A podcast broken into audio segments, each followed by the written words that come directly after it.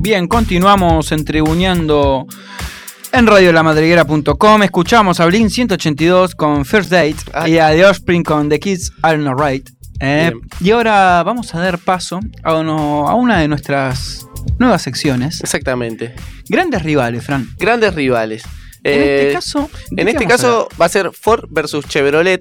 Opa, gran rivalidad esa. Exactamente. En territorio argentino, sobre Exactamente, el óvalo contra el chivo. Eh, todo. ¿El quién? El óvalo contra el chivo. Ah, Contra no, el no, chivo. porque yo no conozco tanto, no tengo tanta eh, materia de fierros en mi haber. No, No, no, no, no. No, no me llama tanto la no te llama. Bueno, pero eh, es una.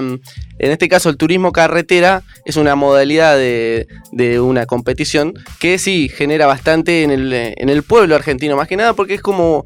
Es como el lo más tradicionalista. Sí, es muy, hay mucho fanatismo. Después del fútbol, creo que después en fanatismo viene el TC. Hay un fanatismo muy fuerte, se, se viaja a diferentes puntos de, Eso. de, de la Argentina, un fin, fin de semana entero, y- asado. comen asado, toman algo.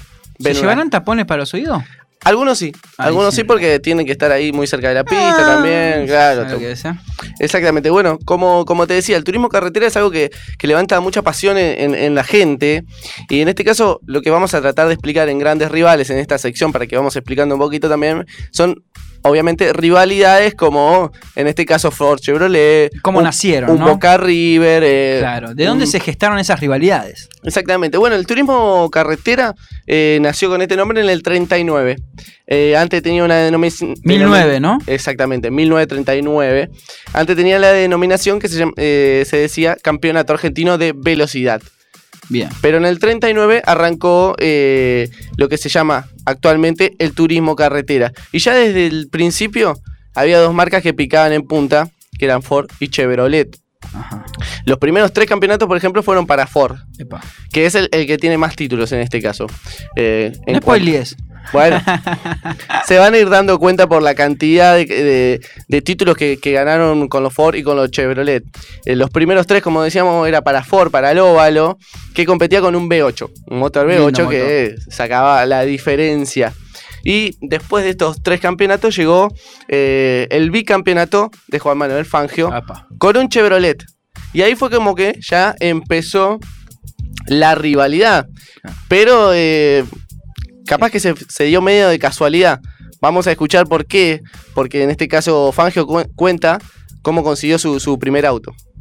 Andando el tiempo, usted llegaría, sin embargo, a hacer algunas carreras con Forte, precisamente. Sí, en mis comienzos, sí. En los comienzos. Claro, en mis comienzos sí.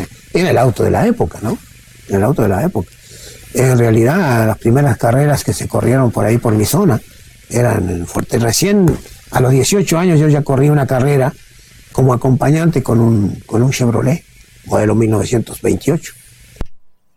Bien, escuchamos a Juan Manuel eh, y luego del parate de la Segunda Guerra Mundial de 1942 a 1946, eh, ah no, perdón, eh, luego, me fui a, un poquito más adelante, ¿no? Me tocaba el 40-41, 1940-41, llegaron arriba, los campeonatos llegaron arriba de un chivo, ¿no? Como se lo denomina, y vamos a escuchar cómo se llegaron a esos dos campeonatos.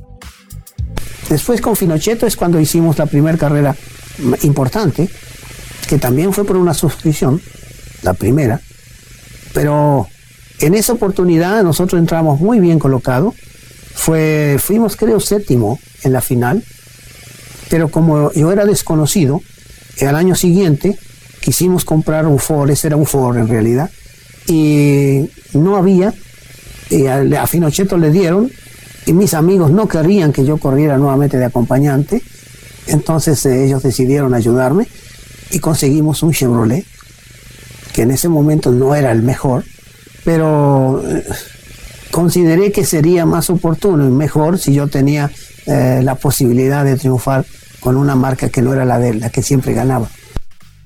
Escuchábamos a lo que era la palabra de Juan Manuel Fangio contando cómo dejó Ford para, para ir a Chevrolet porque unos amigos lo, lo ayudaron económicamente y le compraron un chivo. Que no O era el mejor, pero no era el mejor, pero ganó dos campeonatos en el 40. él era el mejor. Eh, claro, él era un gran piloto, después multicampeón en la Fórmula 1. Pero luego, hubo un parate en lo que era el turismo carretera por la Segunda Guerra Mundial, porque no, no había importaciones, no había repuesto, no había nada. Entonces se paró desde el 42 al 46 eh, los campeonatos del turismo carretera. Bien. Pero después cuando se retomaron, Ford ganó 19 títulos consecutivos. Mm. Sí, y ahí empezó la- lo que era la hegemonía de los Galvez, de los hermanos Oscar y Juan. Eso, ellos ganaron, eh, Juan ganó nueve títulos, actualmente es el más ganador del TC Oh. del turismo carretera.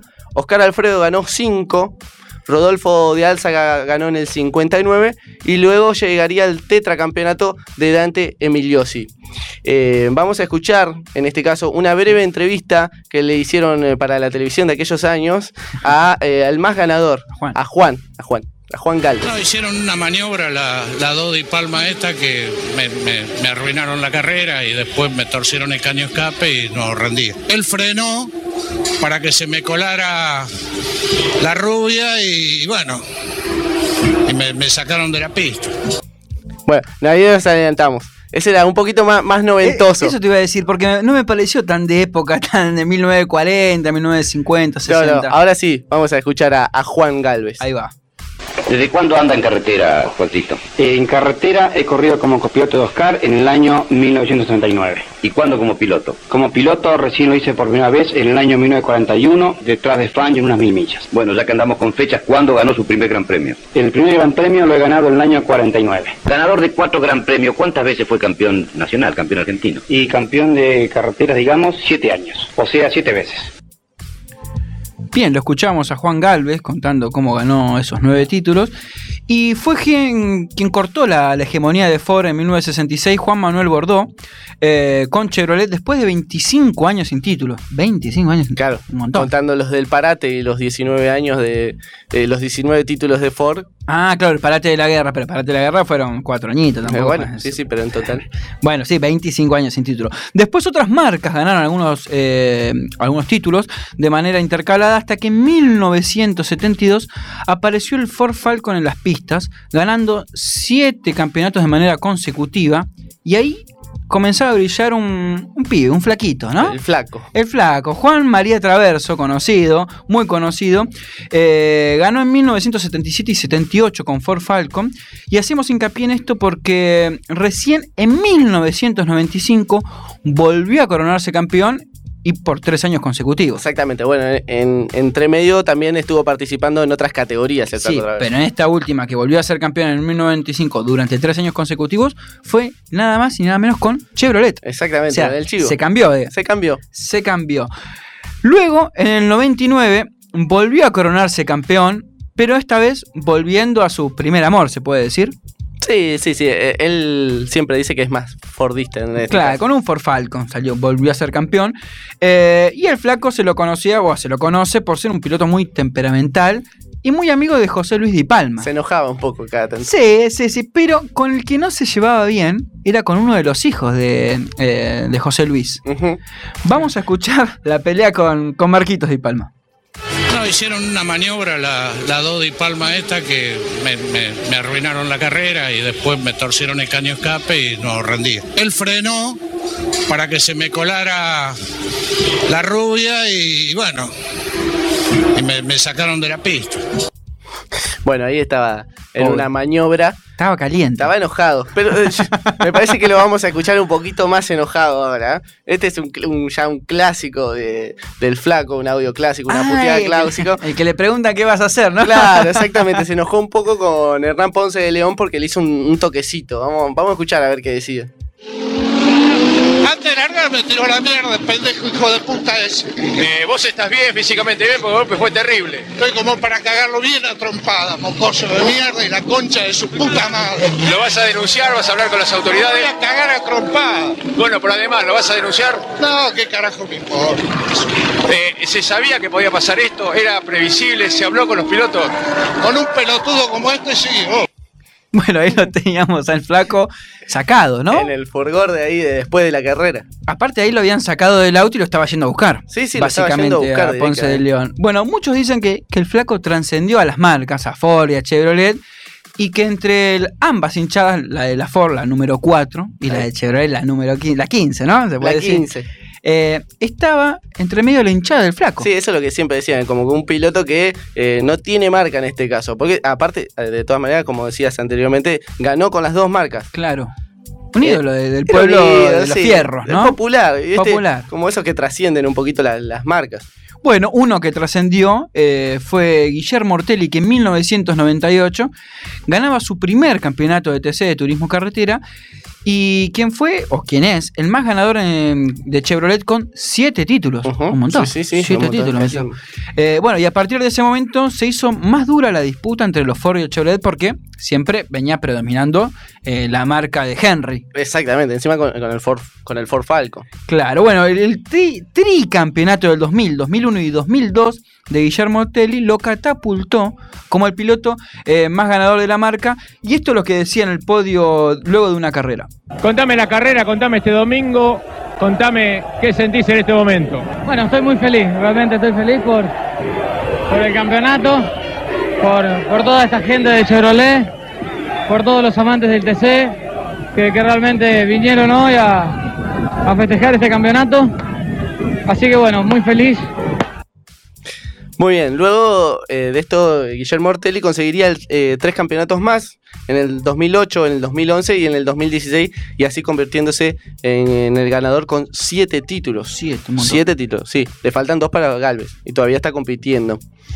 Pero a esta altura, cada carrera ya había tomado otro tinte lo que era el TC, porque ya se veía mucho más la gente eh, con las banderas, diferenciándose la hinchada. De la hecho, escuchábamos recién Escuchábamos el a la audio 15. de a la 15 a pleno ahí festejando el campeonato. Sí, sí, por supuesto. En este caso la 15 y como habías dicho antes, la, la 4, la del óvalo, la Ford. Ya com- como te explicaba, son eh, eh, viajes que se organizan, hay, hay grupos enteros, hay motorhome que viajan para todos lados. Realmente parece, podríamos, a nivel rockero, podríamos decir que es como una misa. Porque cada vez, fin de semana, eh, un poco más seguido. ¿no? Religioso más que rockero, ¿no? Es como Sería. una misa ricotera, pero Ah, ahí va. pero más, eh, más, más cerquita, porque son cada 15 días la- las carreras del TC. ¿Cada 15 es? Claro, cada dos fines Oh, de o sea semana. que lleva un gasto bastante eh, interesante, Y ¿no? bueno, pero por ejemplo, hay, hay algunos grupos de motorhome de muchas personas que ahí. van todos ahí y se, se No, digo, viajes por todo el país. Porque no es solo el viaje, me imagino que a esta gente le debe gustar comer carnes a las brasas, Sí, por supuesto. beber agua destilada también, ¿o no? Sí, exactamente. Pero hay que rescatar algo también de este ambiente que es muy diferente al fútbol. ¿Cuál? Que nunca hubo un... Eh, No hay violencia. Hay que rescatar entre, entre las entre las parcialidades, exactamente. Siempre cada vez que gana su- un piloto, va la hinchada al podio y festeja, no, no ha eh, no se han conocido hechos de violencia como en el fútbol, bueno, que, que ocurren todos los fines de semana. que ¿no? la misma gente que por ahí se junta para ir en un motorhome, para ahí algunos son de Ford otros son de Sí, Chevrolet sí, y sí. comparten un asadito o, o todo el fin de semana. Tal cual, tal cual. eh, eh, investigando para esto vimos Epa. un par de documentales eh, o, o videos también en que sí, en este que te comentaba, el motorhome, la, eh, se llamaba La Banda de la Terraza. Eh, Lindo nombre. lindo nombre porque armaban en el motorhome arriba una terracita. Clásico. Bueno, y tenían sus participantes de Ford y de Chevrolet, pero viajaban juntos, iban a ver todos juntos. Como el auto de los locos Adams en los dibujitos, ¿no? Que tenía como una terracita arriba donde iba la abuela. Claro, en este lo así. estacionaban, armaban una terracita, la banda de la terraza y desde ahí veían la carrera. Mira vos.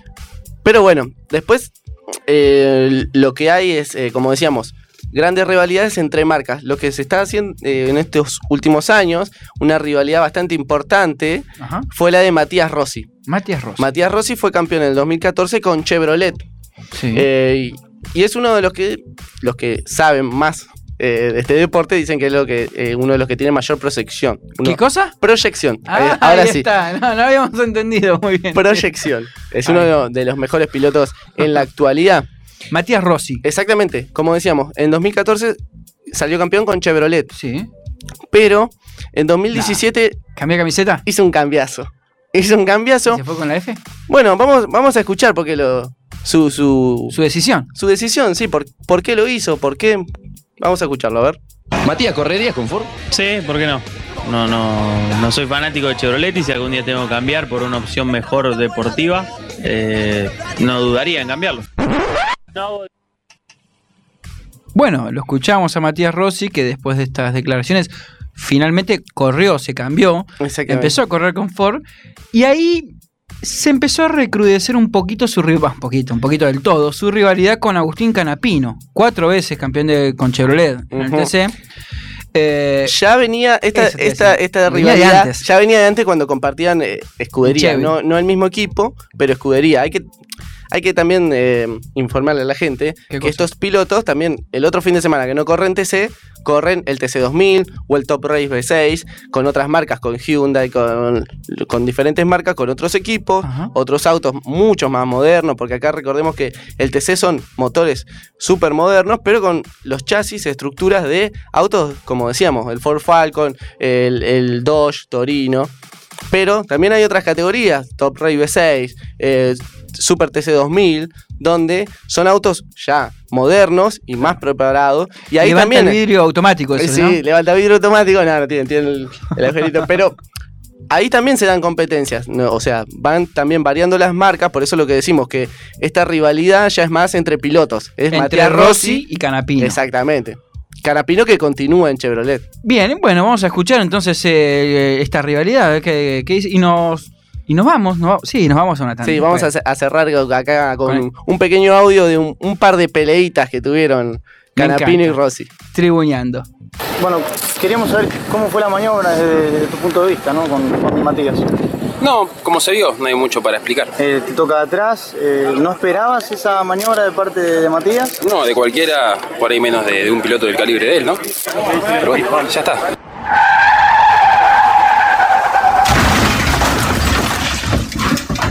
Te viene a pedir disculpas, ¿las aceptás? Sí, por supuesto, las disculpas siempre se aceptan. A ver qué dice. Perdona, chabón.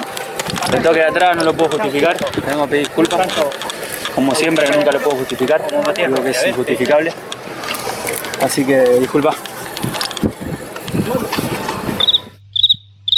Canapino y Rossi la semana pasada fueron protagonistas de un incidente o de algo relacionado con una carrera que hubo de Super TC 2000, discutieron, hizo mucho ruido mediático, hablaron, van a hablar, están todavía con una relación distante. No, Edu, la verdad que lo que pasó ya pasó, son roces de carrera y como lo dije en distintos medios, yo con Matías no tengo ningún problema personal. Mati queda en el olvido o, o- o nada, o, o sigue abierta la, la cuenta. No, no quiero hablar eh, televisivamente esto con Agustín porque yo estoy muy dolido con lo que pasó. De hecho, me, me dejó de hablar de esto públicamente porque él no tuvo la, la hombría de bien de reconocer lo que pasó en la pista.